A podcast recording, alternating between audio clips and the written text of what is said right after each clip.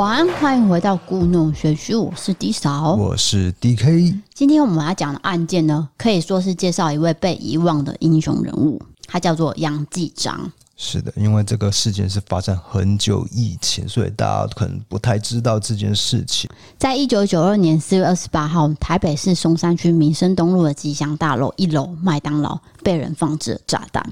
对，那这间麦当劳同时也是台湾第一家开设的，所以它有一定的历史渊源在了。对，那我小时候住在台北的时候，也是很兴奋的，都会去这间麦当劳，因为当时呢，大家都会慕名而去，因为它是第一家嘛。没有错，而且我觉得歹徒会不会看到它是第一家，就刻意的掐住这个业者的命脉？好，那我们时间就回溯到四月二十八号的下午两点，当时麦当劳总公司接到了一通电话，走新一路往世贸路方向，过了松仁路对面有一支电线杆，上面有一字条，你赶快去拿。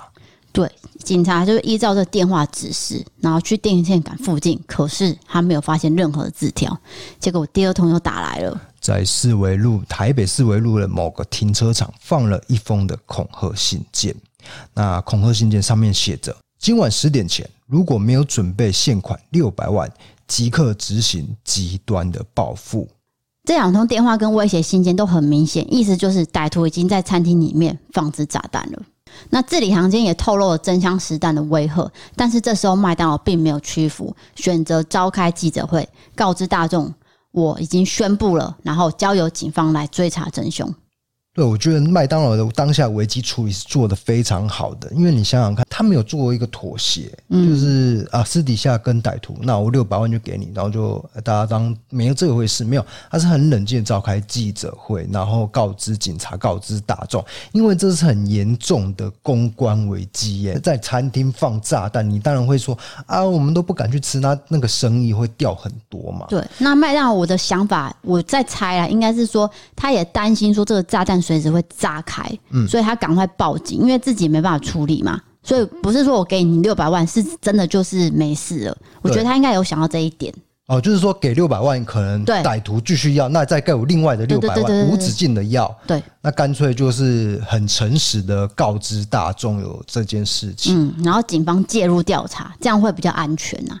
好，那警察这时候呢，就立刻清查了全台的麦当劳，果然这个歹徒的威吓并非空穴来风哦，就在台北市民生东路麦当劳天花板上面。发现了一个茶叶罐，就是我们刚刚讲的全台第一间那一间。嗯，好，那这个不是普通的茶叶了啊，因为它上面贴了一张字条，写着“炸弹勿动”，然后是很潦草的字迹。对，就很显见的，就是你刚刚讲的，他要狠狠掐住业者命脉。对，那刑事警察局防暴小组立刻到场处理这棘手的状况呢。当时是派出了四名组员，在下午五点半左右抵达了民生东路麦当劳。这时候，二十四岁的杨继章虽然年轻，可是却承担起常人无法承受的压力。杨继章就说：“今天是我轮班，由我来处理。”哎，我说明一下，其实今天不是他轮班，他好像是替班替班。但是就是说，轮到我，我不管替谁的班，就是我上阵。他就对他的队员这样说：“对对对。”所以他就扛下这个责任嘛。好，那我们回顾一下。呃，猫咪推倒了一个东西。好，抱歉各位听众，我们继续。杨继章的父亲叫做杨文光，他是国安局出身的，在职业生涯当中有十年都是在总统官邸担任防暴任务。在耳濡目染下，杨继章在一九九零年警专第七期毕业之后，也选择类似的道路，派驻到刑事局专责防暴任务。那我们时间就回到一九九二年四月二十八号晚上七点左右，杨继章呢小心翼翼的掀开厕所天花板。在他眼前，这枚炸弹是水银抗冻装置，只要有轻微的晃动，造成水银两处接触到哦电极的时候，就会导电。对，我说明一下，就是水银它是一个流动的嘛，它是一体状的，那也可以导电，所以只要轻微的，你只要稍微掀开一点天花板还是怎样，碰到了，对，稍微有一点摇晃，所以这个要非常细心小心的去处理，不然立刻就会爆炸。动作要很慢很慢，对，很缓慢这样。那杨继章他深知这个炸弹的原理，他受训时也学过那些东西嘛。这时候这些画面呢，马上就在脑海里浮现了。是。当下，他马上请其他队员还有记者离开现场，独自面对这棘手的问题。可是不幸的，还是引爆了这个炸弹。爆炸的前一秒，他喊了一声：“队长，随即就火化死者。这爆炸的威力呢，将厕所的门全部都炸开，他自己的双手也被炸断，血肉模糊，还有他防爆衣里面的钢板凹陷，头盔也炸裂了。对，我在想，这个是我的猜测，他不是爆炸前喊了一声队长，我猜他可能知道自己有晃到。嗯，哎、欸，就是那一刻，他可能就动到一些些这样子啊，知道自己不妙了，赶快叫队长，来不及了，就是爆了。只要动到就是爆。嗯、对，这时候就紧急送医抢救。不过，因为他内脏已经受到巨大的冲击，所以最后还是宣告不治身亡。是，当时的同事听到这段，其实还是不禁哽咽，都感到非常内疚，想着说为什么是杨继章受到这样的痛苦？没有错，因为当下呢有说，哎、欸，要不要换手？可是他坚持不要。对，而且爆炸后那个声嘶力竭，你有看到他同事在那边呼叫，说：“快点，快点，进啊，快进呢！”这样子，你们去那个 YouTube 搜寻“呃麦当劳爆炸”这个关键字，就可以看到当时的报道。你。绝对会觉得很心痛，这件事情发生，就是到底谁这么狠心？为什么装了一个水银炸弹这么难处理的一个东西呢？嗯，那杨继章是真正的英雄，我想很多人都遗忘了这个事件，或许根本不知道台湾有这一号人物。我希望呢，借由我们在讲述杨继章的事迹，让这个名字继续在 Podcast 流传。没有错，而且现在当下呢，也是发生了一些疫情啦，那就是有很多英雄呢，正在默默的为台湾付出，嗯，那我们就是提出这个比较正面的事情，让大家知道。好，那杨继章过世之后，事件并没有告一个段落。警方想到歹徒的第一通电话，他有说拆除炸弹的方式，所以他们就回到台北世贸对面的电线杆进行搜索。果然就在附近的草丛里面发现了第二枚水银炸弹，旁边呢也有附上字条，解释如何拆这个炸弹。对。那其实这个对日后的判决很重要，我们之后会再提到这一段，就是他有解释如何拆弹这一个事情。那时间到了晚上十一点半，防爆小组不希望再重蹈覆辙了。就放弃派人去拆这个炸弹，直接选择以水炮去引爆炸弹，所以这个危机呢暂时就解除了。就是说，这个店面的受损是没有关系，但是人员的损耗才是最巨大的。他们不想要再有第二个杨记章，就直接引爆，嗯、没关系。麦当劳什么店面损失那个都不重要，就是解决掉这个眼前的问题。对，危机就解除了嘛。在隔天四月二十九号下午两点，麦当劳永和店的南侧天花板又发现了第三枚炸弹。这时候，两名店员被炸成重伤了。呃，一个是经理，然后一个是店员。他们有想要去移动这个炸弹，但他们不晓得那个是水银。他们可能是想要说稍微搬离一些些，还是怎样？他们好像有去用那个 dig 要去吐一下，但是那个吐这这就是造成了引爆了，嗯，所以就受伤了。对，同一天呢，第四枚炸弹也在林森北路的麦当劳被发现了。晚上六点二十七分，防爆小组到场处理，一样是选择使用水炮去引爆这个炸弹。好，事情发生在这边，已经严重造成民众恐慌。你知道那时候大家都喜欢去麦当劳吃饭，对。可是你知道这件事情的时候，怎么会敢去吃？谁敢去吃？对不对？对，所以这时候麦当劳高层当机立断，宣布全台五十七家门市暂停营业，而且肯德基也跟进哦。嗯，因为他肯德基可能也怕说这个事件发生在他们的店，或者是说造成民众观感不佳。因为麦当劳都已经停了，啊，我也同样也是卖素食，所以我也跟着停，这样。就是也是怕歹徒会不会去别家素食店也放炸弹啊？大家都会害怕。好，那你歹徒跟我勒索六百万，我麦当劳我就加倍乘以二，提供一千两百万的台币作为破案奖金。那警政署也提供了一千万元。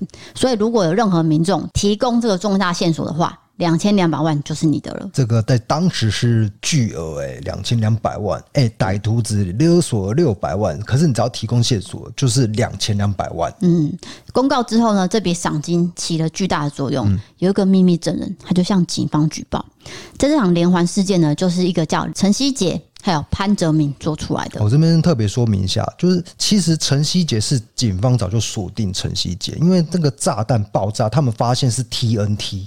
TNT 炸药只有在军队有办法取得，所以呢，他们就比对了役男资料库啊，抱歉，我有点走音。役男资料库，那立刻就有一个指纹就跳出来，然后有十二处符合，十二处符合的意思就是说，完全就是他这个人就是陈希杰。嗯，那这个秘密证人爆料的事情，其实不是爆陈希姐，而是爆出陈希姐的位置在哪里，住在哪边呢？对，那这是重要的线索。嗯。所以这场连环事件呢，就是陈希杰跟潘泽明做出来的。在五月二十六号，刑警就循线逮捕了主谋陈希杰，还有共犯潘泽明。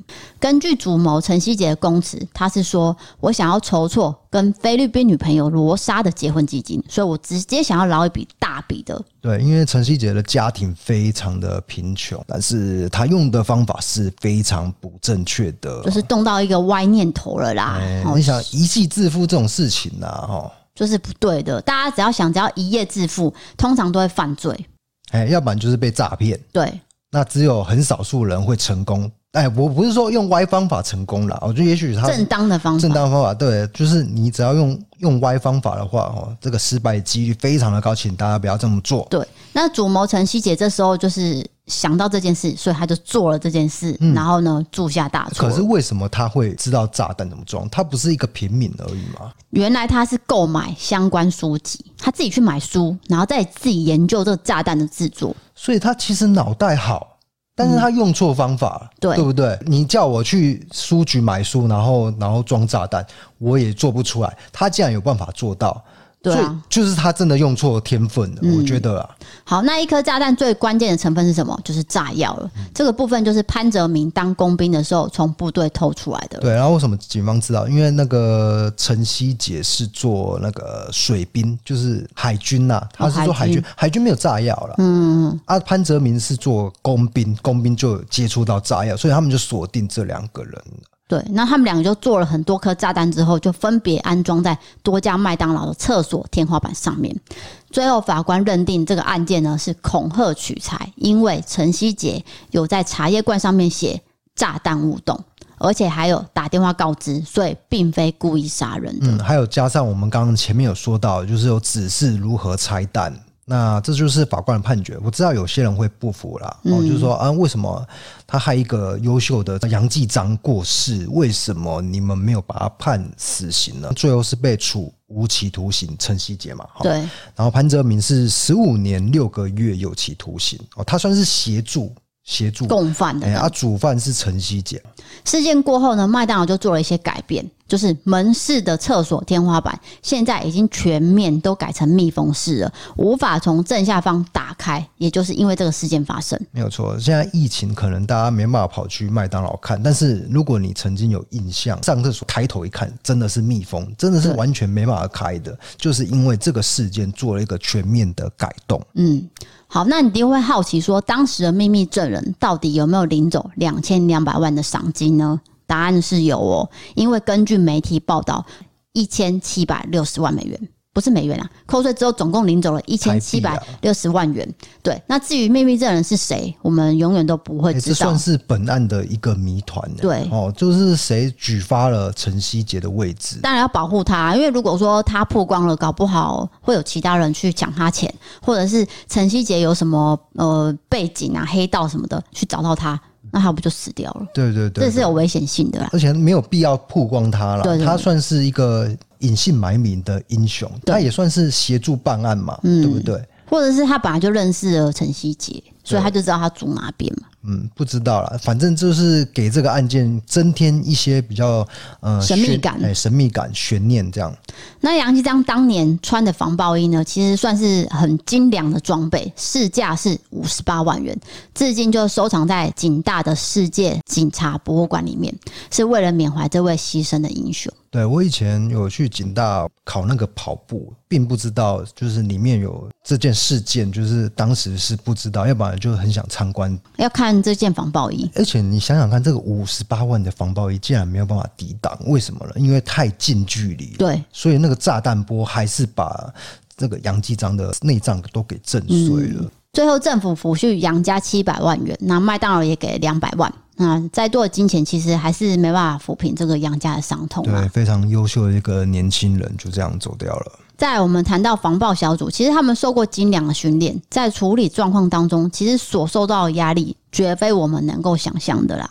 敢去拆炸弹的人，他一定是精英中的精英。也就是说，他心理素质要很强，你才有办法面对很大的压力。非常的勇敢。嘿，你想想看，只要稍微一点失误。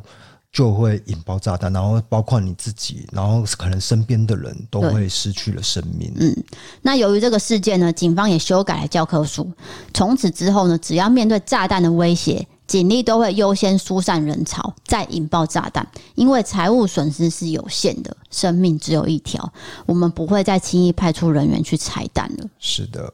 但是防爆小组这个职业呢，还是存在着许多不可预测、预期的风险。这件事情还是存在的啦。对，那我们在这边向这些英雄致上最高的敬意。那因为这个拆弹这件事情。真的太危险，然后我觉得当时的那个制度并没有很完善。那在杨继章事件发生以后呢，他们就增加了一些加急啦。对，哎，我觉得这是必要的。就是台湾政府制定了因公殉职人员遗族生活慰问办法，然后提高了防暴人员的危险加级，去彻底检讨跟改进防暴人员的装备跟训练。是的，接下来就是在一九九九年。哦，杨继章就成为了最早入室忠烈祠的警察之一。以前入忠烈祠，忠烈那个念忠祠祠嘛，忠烈祠的话都是军人。对，就是因为这件事情，就开始列入了一些警察进去。嗯、那这是杨继章就第一批进去的。你是不是没有去过忠烈祠？哎、欸，没有，那个是在北部嘛，哦、对对对，所以我就没有去参观过。嗯、对，好，那父亲杨文光就有说，从那个时候他再也不会进麦当劳了，经过我也不会看一眼。很大的伤阴影，哎，阴影。对，因为他想到麦当劳就是儿子过世嘛，对，这是等于的事情，就是连接起来。对啊，那杨爸爸在一九九五年六月十号就写下了墓铭志，当时我歇斯底里发疯似的哭叫，拥抱他冰冷的脸颊。没有留下一言半语，只在眼眶内留下两行泪水，想握手告别，没见手掌。哎、欸，这个很心痛哎、欸。对，你你看他最后结尾是说，我想要握着你的手，跟你好好道别，可是你的双手不见了。嗯，哦，被炸断了。对啊，所以他舍身取义的事迹，那时候是震惊全国，那远及国外，公祭的场面其实也非常非常隆重。好，那这新闻的延伸呢，就是当年杨继章的女朋友其实是女艺人苏佩，苏佩是女歌手苏慧伦的姐姐，当时她是呃清新的歌手，当年他们透过朋友介绍认识，进而交往。那接着呢，遇到苏佩要准备发行第一张专辑的时候，他们有一个月的时间都没有见面，这段时间都是靠电话在联系。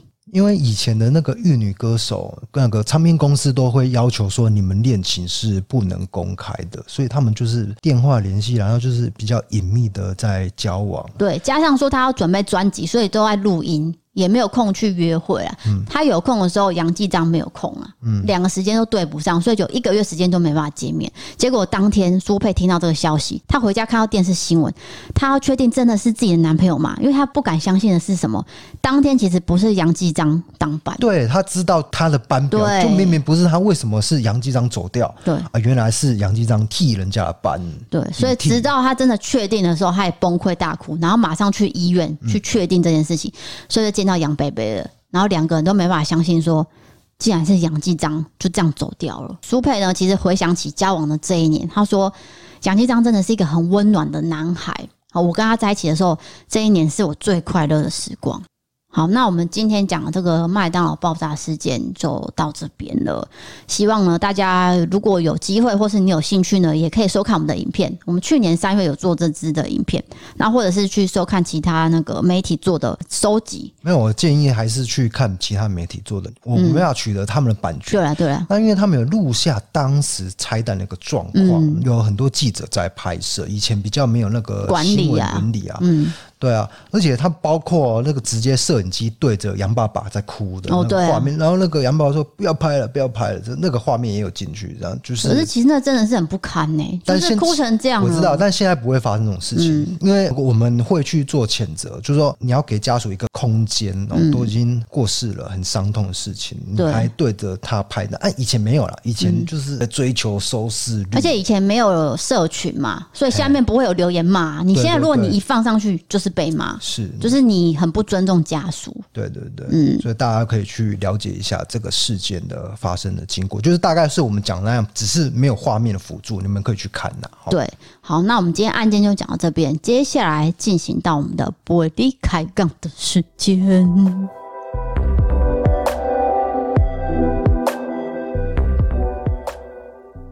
今今天的玻璃卡杠呢？等一下，我的电脑有点宕机。你刚刚声音太尖了啦！你要说今天的玻璃卡杠，那种比较沉稳那种感觉。今天的玻璃卡杠呢？因为我电脑有点宕机，请等我一下。好的，那我们接下来要讲的是网友投稿。那我先讲比较呃幽默的，不是幽默啦，啊、就是发生的糗事。嗯嗯，就是顺序来说是好笑，然后鬼故事，然后好笑。对不对？你不可以先破我梗。没有啦，我先让观众预期，就是有预就知道说接下来顺序我会这样子进。全世界只有你需要预期。没有啦，就是让他们知道有 run down 这件事情啊。run down。好，第一位是来自新北的马吉这个女生呢，她说几年前啊，我现在用马吉的角度讲哦，几年前我跟朋友去宜兰的游乐景点玩。然后要离开的时候，我跟朋友去上厕所，一进去我发现，诶，我那间没有卫生纸。朋友刚好在隔壁间，我就跟他说：“诶，你等等拿那个卫生纸给我。”好，朋友就答应。我就在等他上完要拿给我。嗯、期间呢，我就看到地上有一张卫生纸，在两间厕所的中间隔板地上，好，就这样子递过来。然后我就骂我朋友说：“哎，靠，你很夸张诶，你给我卫生纸。”怎么不是拿另外一张垫着，就是直接这样子，就是地上这样丢过来。然后好，我还是把这个卫生纸捡起来了。然后我朋友就回答说：“靠腰，我又没给你，我又还没上好。”啊！瞬间把手上卫生纸丢掉，然后我就冲出去洗手间了，因为那个人根本不是他朋友。哎 呀，这想起来蛮，哎，算是好心啊。就是说，他隔壁间的人听到他们这一段对话。所以，所以他优先递给他。对，然后朋友出来就说：“到底谁会把卫生纸丢在地上给你用啊？那谁会敢用啊？你有用吗？”这样，就他也被笑了一番。哦，所以他到底是好心还是怎样？应该是好心吧？对啊，我觉得是好心吧。只是说放在地上，嗯，丢啊。呃、你如果放在地上的话，你要给两张。地面就对了。对，因为厕所地上真的很脏嘛，而且又是游乐景点的那个哦。真的超脏，所以他觉得说，为什么你要给我是这样给？就原来不是他朋友哦，但是他还是用完了。哎、欸、嘿，那应该是小便哦，呃，小便吧？哎、欸，他没讲那么细啦，反正就是这不是重点，欸、这不是重点。好，他就说加印一个小故事，就是说我之后呢去宜兰玩，呃，我要去买奶冻卷。因为宜兰有个很有名的伴手礼叫奶冻卷，他就说我要买奶冻卷，然后打开哦切的时候发现哎没有刀子，我就拿了家里的水果刀切好之后，下意识呢要把水果刀奶冻这样残渣舔干净。哎，这时候危险呢。这时候男朋友突然间从厨房冲过来说：“你在干嘛？那是水果刀哎！”他说瞬间醒来，舌头差点变蛇信。哦，好恐怖哦！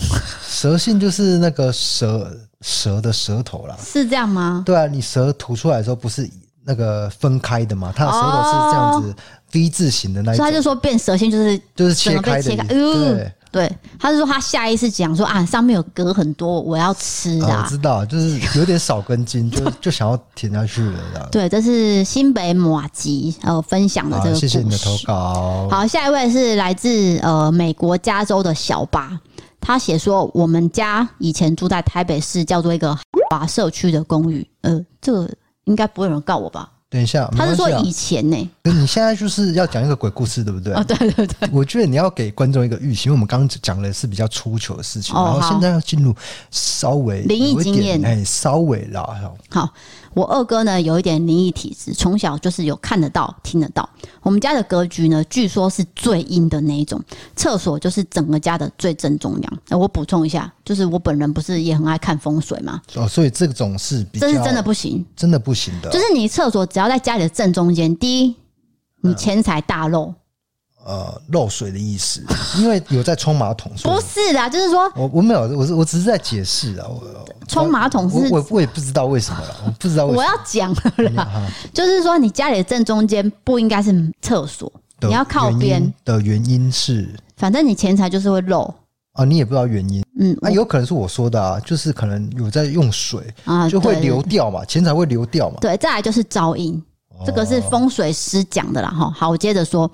好，我二哥呢，常常在半夜呢，听到衣柜里面有女人啜泣的声音。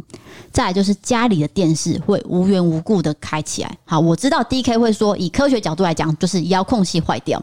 我们一开始也是这样想的，但是后来呢，发生的太频繁了。我们遥控器也换过了电池，还是一样。好，重新换了好多次。好，那但是那个衣柜女生的哭声，我没办法解释啊。这件事我没办法解释。他只说遥控器，你会这样解释啊？对啊，对对对。好，接下来就是说，厨房的拉门晚上哦会啪啦啪啦自动开。我跟你讲，这个不要说什么解释不解释，这已经是丽音仔的范围了。你已经住到丽英宅电影那种感觉了。其实听起来蛮可怕的。对啊，因为他说自动的啪啦啪啦这样。这是多重灵异现象，对，不是单一现象。你有很多次的，就是呃不止一件的进行当中，而且不止一天，可能很多天这样子。对，这个灵已经很阴了。我已经变成灵学大师了，我已经从科学派变成灵学大师。好，接下来更可怕了。对。洗衣机也会莫名的启动，你看多重的啊！结果呢，我妈就买了紫水晶。你知道紫水晶就是一种诶、欸、长柱形，好，然后外面有石头，里面是很多紫水晶那一种。她想说买来辟邪镇住，对，镇住，真的不夸张，买了三尊，全部都因为不明的原因整个断掉，然后不然就是损坏。他们家就想说，到底是发生什么事？最可怕的是有一次，我二哥呢要给我妈签这个联络簿，然后就进他房间，结果他看到妈妈在睡觉，然后一头乌黑的长发就披着，可是呢背是朝上的，直接那个形象出来。不是啊，那是他妈妈哦，他看到妈妈，对，就是说一头乌黑的长发披着，看到女鬼，然后背朝上的姿势睡着，然后他想说啊，不要吵妈妈，我就把联络簿呢放在这床头柜。然后去客厅看电视。过了不久之后，有人就按门铃，然后哥哥就去开门，结果一看是妈妈。哎，等一下，这太这是这是惊悚鬼故事。嗯，这个不可能是现实发生的吧？哎，妈妈就说我去买菜啊，我忘了带钥匙啊，啊，我回来拿啊。所以刚才床上睡觉是谁？好，两个人就进去要看到底是谁，没有人，没有人，剩一个联络簿放在那边。啊，好恐怖哦！好咯，结果妈妈就决定了要找法师来家里看看。法师就说：“你们家有个女鬼，以前这个社区呢是乱葬岗，这个女生呢是被埋在你家里的下面，加上这个风水格局实在是太阴了，很容易招阿飘过来。好，就帮忙超度。”之后呢，家里也平静很多。二哥最后呢，也在家里晚上好好的睡着了，就是一切就平息了。是，那这个应该是单一事件啊，不是说那个社区都这样了。对对对，只是说只是很单一的事件。对对对，我的意思是不一定是很多是这样了。对对对，对，那不要再提到这个社区了，那真的会被告的啊。好，没有，好，没事没事，好。不好意思，各位听众，因为我们刚刚周旋了，我们发现。社区应该不一定是乱葬岗，因为我们并没有找到很确切的结果，所以这个可能是地方祈老的一些传说，或者不太确定的一个传言。嗯、那不要说害到这个社区的房价怎么样哦。嗯、所以我们做一个更正，这个只是单一事件。那这个投稿人他当时可能住在这个社区，那我再强调一次，不是说这个社区都有什么发生什么事情，就是。单一的事件哦，对，他只是说好像，他也没有说肯定啊，所以应该是没有，可能他们家就是格局的关系。我提出一个科学解释，那有可能是那个老师欧北贡，对不对？对啊，就是说有女鬼，有女鬼被葬在这里这样子啊，其实他根本不了解这个社区到底是有没有乱葬岗，他就乱讲一个，就是你也不确定他的人格怎么样嘛，对不对？嗯，他只是提出一个解释，只是说他们家真的遇到了很多。超离奇的状况。我现在不是说否认说他遇到的这些超现实经验，嗯，但是呢，有可能这个老师跟你讲的不一定是正确的哦。对，只是说，诶，超度了之后，大家心安了，然后也没有遇到事情，这样就解决了啦，好了就好了。至少真的是有达到一个功效。对对对，不管有没有鬼。他都已经走了，他已经离开了，然后也没有事情，然后你也心安了。好，接下来我们进入第三个故事，这是来自新庄的彩彩。那这个故事是比较好笑的哈。他写说，我国小五六年级的时候呢，有一次运动会，我们有团康游戏，游戏就是自己的鞋子脱一半，然后踢到对面的橘色大筒子。你现在有画面吗？就很像综艺玩很大，对对对，就是那种玩综艺游戏的感觉、哦。嘿，就是踢到个地方这样。好，那时候呢，我的班导站在拿桶子的人的左后方。好，换我的时候，我就很用力的把鞋子这样踢出去，我就以为会紧，但我错了，好死不死就砸到我班导的头上。我瞬间很尴尬，旁边的人看了也很傻眼。我愣了很久，直到团康结束之后，我就跑去问老师说有没有怎样。我记得当时我的心情是开心，可是又尴尬，因为我当时超讨厌他的。他他很开心有踢中老师，对不对？可是又尴尬，因为怕老师生气嘛，所以他就说他砸中了这个老师。好的，那我们谢谢这个新壮彩彩投稿故事。哎，等一下，他到底有没有被老师打？就是没有啦，他没有写打，他只是说。他去问老师而已啊，没有说打。哎，我跟你讲，我那个年代如果做出这个行为，绝对会被打。就是我小的时候啊，嗯，我踢那个躲避球，把它踢到，哎，我会不会讲过？曾经讲过，好像有吧？抱歉，躲避球怎样？我把它踢到屋顶上。哦，有有，你有讲过啊？就是那个司，那个是一个司令台。所以大概只有两层楼的屋顶那个高度，所以我们很皮啊，一群人就一直把球踢上去，踢上去，哇，直接被那个那个什么垃圾桶的那个抽完不是剩一个纸卷嘛，那个硬硬的地方给拿来供供卡称那样。你是蛮白目的啊。没有，那小朋友怎么知道呢？这这怎么可以用打的呢？不可以吧？他不能用打的，可是你是很白目，啊、你是从小就养成白目的个性。这不是我第一个踢的啦，我，我很确定是你白目。我我，我是带头的吗？我不知道，我也是跟着大家一起踢啊，好不好？因为你的白目真的是从小养成，你妈妈有告诉我。好，讲一个，讲一个我白目的事情。你现在你现在讲不出来，怎么讲出来？就是说你做的事情，只要说白目，你妈都点头啊。没有，那是那是他对你好。他是附和你，他是一个，就是一个人际关系上的附和，不是说，说你妈说谎哦，不是说谎，就是说附和，没有说说谎，没有没有到那么严重，好不好？你妈说实话，然后你就说她是附和，我觉得你很没礼貌又不孝顺。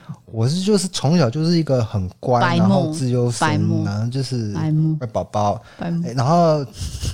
接下来我要讲赞助留言了，好，因为呢，我们最近呢，我还是要再讲一次，就是我们有跟 MB 三的 App 合作嘛，那因为这个窗口就是非常贴心的，创造了这许多的方案。那自从大家知道你这个头发呢死都不剪这件事，大家引来了一些嗯赞助。第一个呢叫做马里诺，他付了一笔钱，而且是一年直接付给你，叫做 DK 修头发方案啊，谢谢。每次到这个阶段，我都不知道该讲什么。你就是要啊，我不知道该该怎么。你要昨天那个 YouTube 上影片啊，又怎么了？然后底下留言就是说：“哎，DK，你这个发型很丑，就是就赶快去剪头发。”你看，你看吧，大家都这么说，只有你一直觉得说我要留，我要留，我要留。哎，但是我必须跟大家讲，就是我还是不会去剪了啊。但是。还是很感谢，我是不是一直在说但是，就就是说很谢谢你们的赞助了哦。那那些骂你很丑的人，你要怎么解释？没有骂我，他们没有到骂，就是说我觉得你以前的发型比较好看。他们是比较委婉的说，不是说骂啦，没有骂啦。可是他们也是说实话啊。但是实话没有错，我自己都觉得丑啊。我不觉得，我不觉得我现在是好看的。但是这是一个过渡期啦，因为你看那个金钟奖男演员姚纯耀嘛，连姚纯耀都可以拉出来讲。姚纯耀也是留一头长发，大家去姚纯耀的 IG 看，他是不是留一头长发？不要扯别人进来、哦。我们是走在时代的尖端的趋势。哦，你这样就是歧视别人，没有留长发的人就是后端，对不对？不是，我没有说他们是后端啊，我只是走在比较前面。没有哦，就是大家跟上我的脚步。发型很丑，叫做前端哦。没有，你留一个过渡期，我是强调这是一个过渡，当然很丑啊。好了好了，但是你过一个长度以后，就会觉得这是好看的啊。继续啊，好，下一位是叫做陈凤的朋友，他也是每年付了一个钱哦，资助我们，我们都是特别的感谢你们对于我们的 Pocket 的支持。那也是因为你们支持，所以我们继续做下去。一笔钱一世情，没错。再来下一位呢？呃，做这个赞助的。那因为我的链接已经拿掉了，我不知道这个人从哪里去点。因为我曾经有讲过抽很多的事情嘛，可能已经封杀我了。等一下，好好好好，对不起，对不起，对不起。不不是这样讲话，不是这样讲，因为他们运作，他们一个平台运作还是需要一些呃资金呐，不能说没有啦，我们没有说觉得你们抽很没有没有，这只是这个乱讲的，乱讲乱讲乱讲，他乱讲的。曾小明他就是有赞助我们，然后他写说小弟是 DK 弟嫂长期粉丝，支持你们继续做。这种有关悬案、真相还有灵异有关的故事，让更多观众了解社会的另一面与人性的黑暗。希望你们不要被一些酸民或是 YouTube 的政策所影响，加油！好，谢谢。我们没有被影响，我们就还是自己做自己的想要做的事情了哈。尽量啊，尽量。哎，再下一位是滚滚的爸，IHC Billy。哦，他捐了一个很蛮高的金额。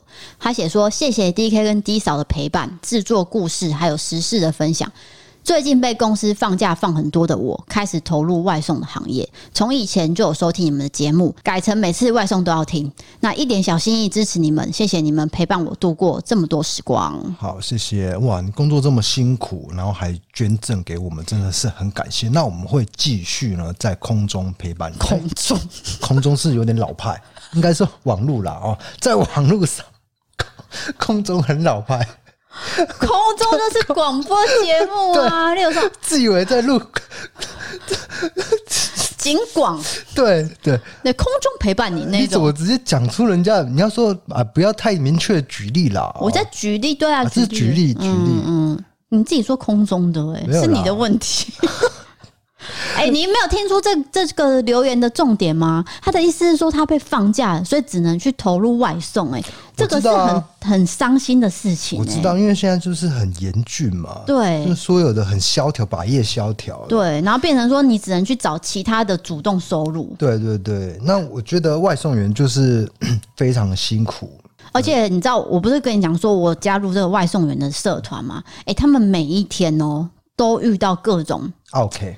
啊，OK 就算了，还有没有取餐平台抽成。哦，平台抽成，或是把怎样把你的那个资格拿掉，哦，就突然间可能有人投诉你，对不对？可是是不合理的投诉，他就直接撤掉你的，嘿，他就说送餐资格，你的那个什么什么拿掉了，这笔费用没有这样，哎，傻眼，那就是没有收入，哎，哦，所以这些外送员是真的很辛苦。我希望大家，如果你叫外送的话，一定要彼此互相尊重。哦。他也是在工作，然后你呢是拿着他的送来的餐点。就是一句谢谢就可以。我觉得九成的都是这样，可是你就是偏偏会有一成的顾客，他就是无理取闹啦。还有不取餐。最近的是什么？餐厅在为难外送员。嗯，例如说，餐厅不准外送员进来餐厅里面。嗯，他觉得你可能不干净，还是怎么样？那那种感觉很歧视啊。对对对对，就是你也是做餐厅啊，我也是在送东西啊，为什么我不能进去？我也是十连制啊。那你怎么会把我当成好像很脏的感觉？嗯，那让外送员的心情，观感不好。不过这是部分的餐厅，不是每家餐厅。这是我觉得这个是很少部分的。对，只是说你看到那一些人在 po 这些文的时候，你会替他们很心疼啊。是对。好，下一位叫做阿瑞，不好说，所以他就没有留言了。就是他只有捐赠的，对，他是赞助我们金额。他阿瑞不好说，他所以他叫阿瑞啦。好，下一位叫做老王，他写说，身为一个身处高压状态的护理师，不论是通勤时间，或是在家做菜，甚至是洗澡、上厕所，我都一定会听异色档案，或是故弄玄虚来陪伴我。谢谢 DK、D 嫂、小茉莉、阿肥，在这严峻的疫情期间，让我舒压，能继续在这个战场上奋斗。好，谢谢。那也非常的感谢你对我们的付出。这个护理师的工作真的，我再提出一次，护理师必须加薪，加薪，全面性的加薪。对，所有的医院诊所都应该给他们更高的那个待遇。我认为是这样。对，因为他们呢，等于是跟生命在搏斗。哎，是生命搏斗，这样这样讲对吗？就是对啊，就是在抢救生命跟时间搏斗。哦，对，跟时间啊，迅速的哦，把他救回来还是怎样？对，加上他很容易染疫，对，就是高风险。对，所以加薪，加薪。好，护理师加薪，嗯，不加薪不录了。你这你的笑点是什么啊？我有没有在想不录了啊？不录什么啊？我 catch 不到，有时候你。讲我讲的，我觉得自己很好笑，然后你又不笑，那我没讲讲好笑的，你又笑了。好了，没关系，我笑跟不笑，你的粉都会很生气。因为我爸打电话来要接吗？呃，好啊，他应该问是问问问一些东西啦。那不好意思，我们接一下电话哦。接下来是一位小鱼儿。他写说：“Hello，DKD 嫂，我就是七十八年次带着三个孩子们一起收听的妈咪哦，非常喜欢你们说案件的叙述方式，也很喜欢你们后面不离开杠的欢乐气氛，让我每天都期待煮饭的时候戴着耳机独处的时间。谢谢你们。好，辛辛苦你了，照顾三个小孩真的是很辛苦。因为我有一个大学同学哦，哎，反正就有有一胎就蹦出两个，就是双胞胎，那突然就变成你讲的很像孙悟空哎、欸，什么蹦出来？对，因为你没有预期说这一胎是双胞胎啊，那你突然就要、嗯、就是要突然养三个小孩那种感觉哦，哎、欸，很辛苦哎、欸，要带三个。三宝妈是真的，三宝的话真的是累。对对对，因为我跟一位网友就是变成比较好的朋友之后，我了解他，他生了三个儿子，你知道三个儿子有多可怕吗？吵闹、啊，一直吼叫，吼叫吼叫，然后他每天就是要应付这三个儿子。各种问题，对，好一下吃啊，哈，一下吵，一下玩游戏，一下说妈妈我要看那个呃卡通，一下说我要玩什么，他就是这样整天这样。我觉得妈妈为什么不喜欢打扮，原因就是什么？嗯哼，因为根本没有空。对，你的时间都是奉献给小孩照顾他们，所以我觉得照顾小孩这件事情很伟大，我真的做不到。是的，这也是我不生小孩的原因。没有想知道你、啊，没有想知道，就是，没有想知道。你觉得几岁的小孩比较难带？我说你的观感来说，我当然知道你哦，幼稚园，幼稚园，幼稚园到国小，所以我在想，这个三宝妈可能就是，比如说五岁、三岁、两岁，哦哦，有没有这种组合超难带？对，就是每一个都在吵闹。对，可是这位网友的组合是好像是十岁，然后六岁、三岁，所以这个十岁的哥哥呢，哎，就可以带稍微照顾一下。对，可是还是会吵。哦，对，十岁，而且会打架。哦，男生嘛会打架，所以他就说啊，如果生女儿是不是会比较和缓呐、啊？对，呃，一般刻板印象来说，好像男生比较有侵略性，但是这是刻板印象哦，就是会觉得体力比较好、啊，一定是这样。对啊，哎，也不能说了，因为现在也有女生体力比较好的啦哦，就是那个是过去的观念，对，不一定啦。可是我必须得说，现在的人还是很多喜欢生女生，哎，跟以前不一样。包括我自己，如果真的要的话。啊，没有人想要知道我，你要你要这样回应我啊！你要说没有人想，你要吐槽回来。不是，我在想你要讲你要讲什么废话？你想要生女生的原因是什么？你不是说你跟小孩没办法沟通吗？那跟男女根本无关啊。没有啊，男生就很，我不能哎，这样子很难讲。我我觉得。政治不正确，对，政治不正确。要要讲下去的话，就是开始政治不正确。但那那个都是很很刻板的印象哇！这句话到底要重复几次？对，好，跳过跳过。反正就是说，生小孩、照顾小孩这件事情是很伟大的。无论如何，就是所有的父母都辛苦了。对，接下来就是来自 Apple Podcast 的评论。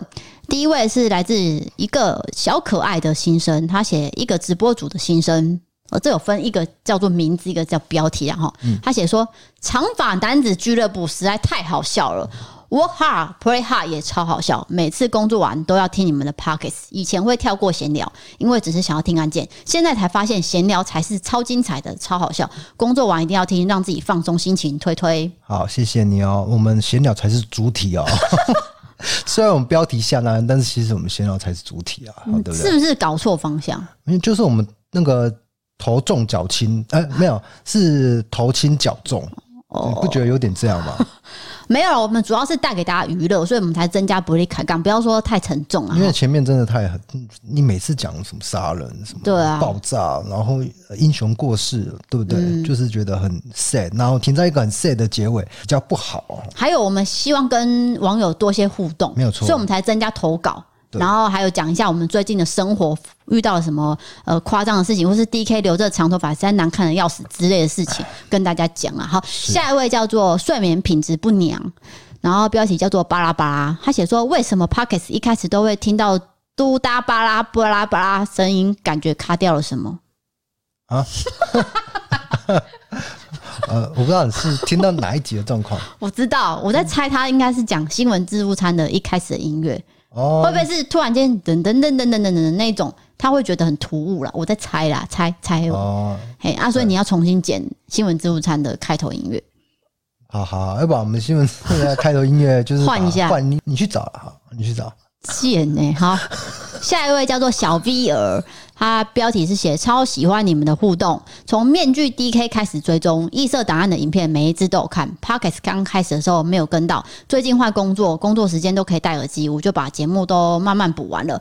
超喜欢每次 DK 都讲对自己不利的事情，然后就开始装作没事，不知道装节目效果，然后再被低潮数落的反应真的很真实哦。什么东西？那个是真的是节目效果？你为什么不相信我？哎哎 哎，他还没讲完，百分之百现实夫妻反应会继续支持你们哦，期待更新。哎，他懂我，他不懂我，他懂你，但是他不懂我，那个是假的。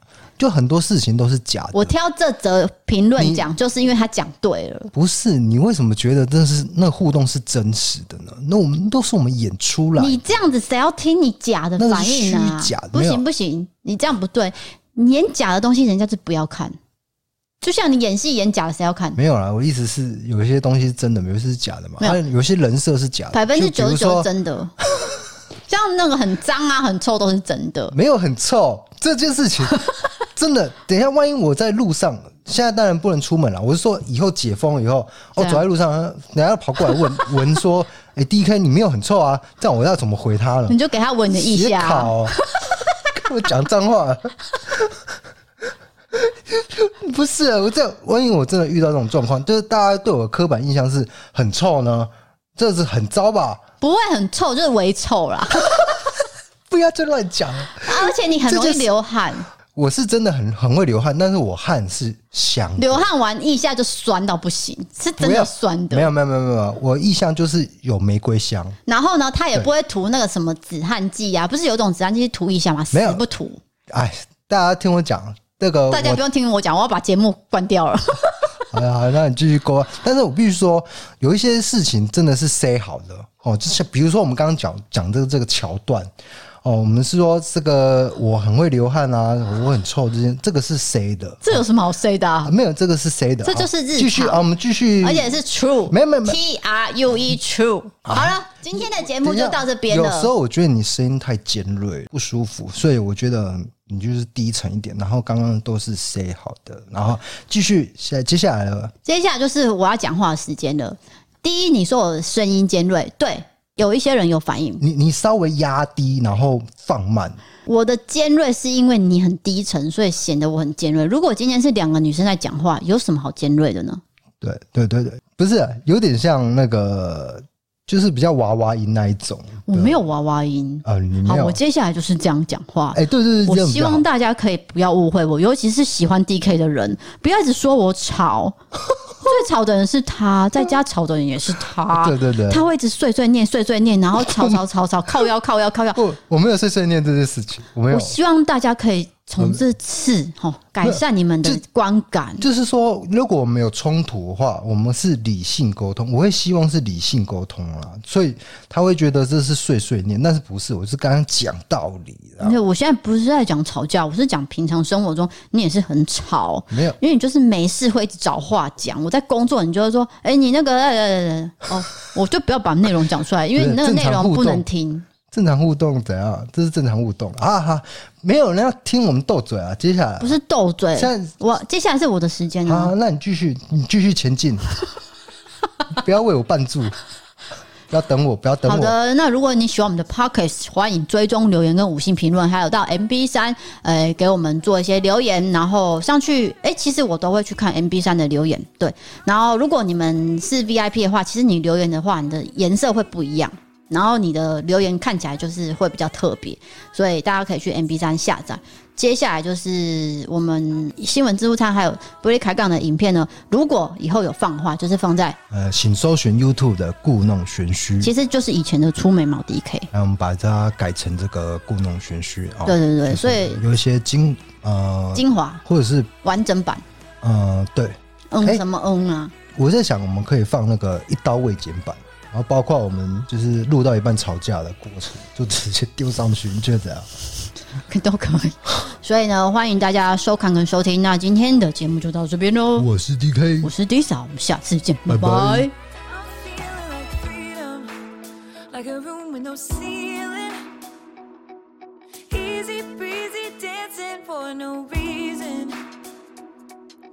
stepping up and stepping out.